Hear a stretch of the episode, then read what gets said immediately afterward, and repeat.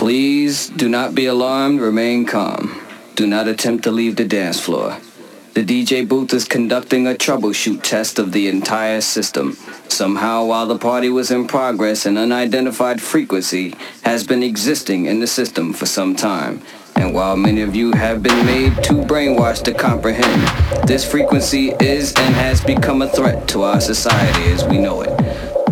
Frequency has been used by a secret society in conjunction with Lucifer to lure and prey on innocent partygoers with hypnotism, synchroprism, technology, lies, scandal, and pornography.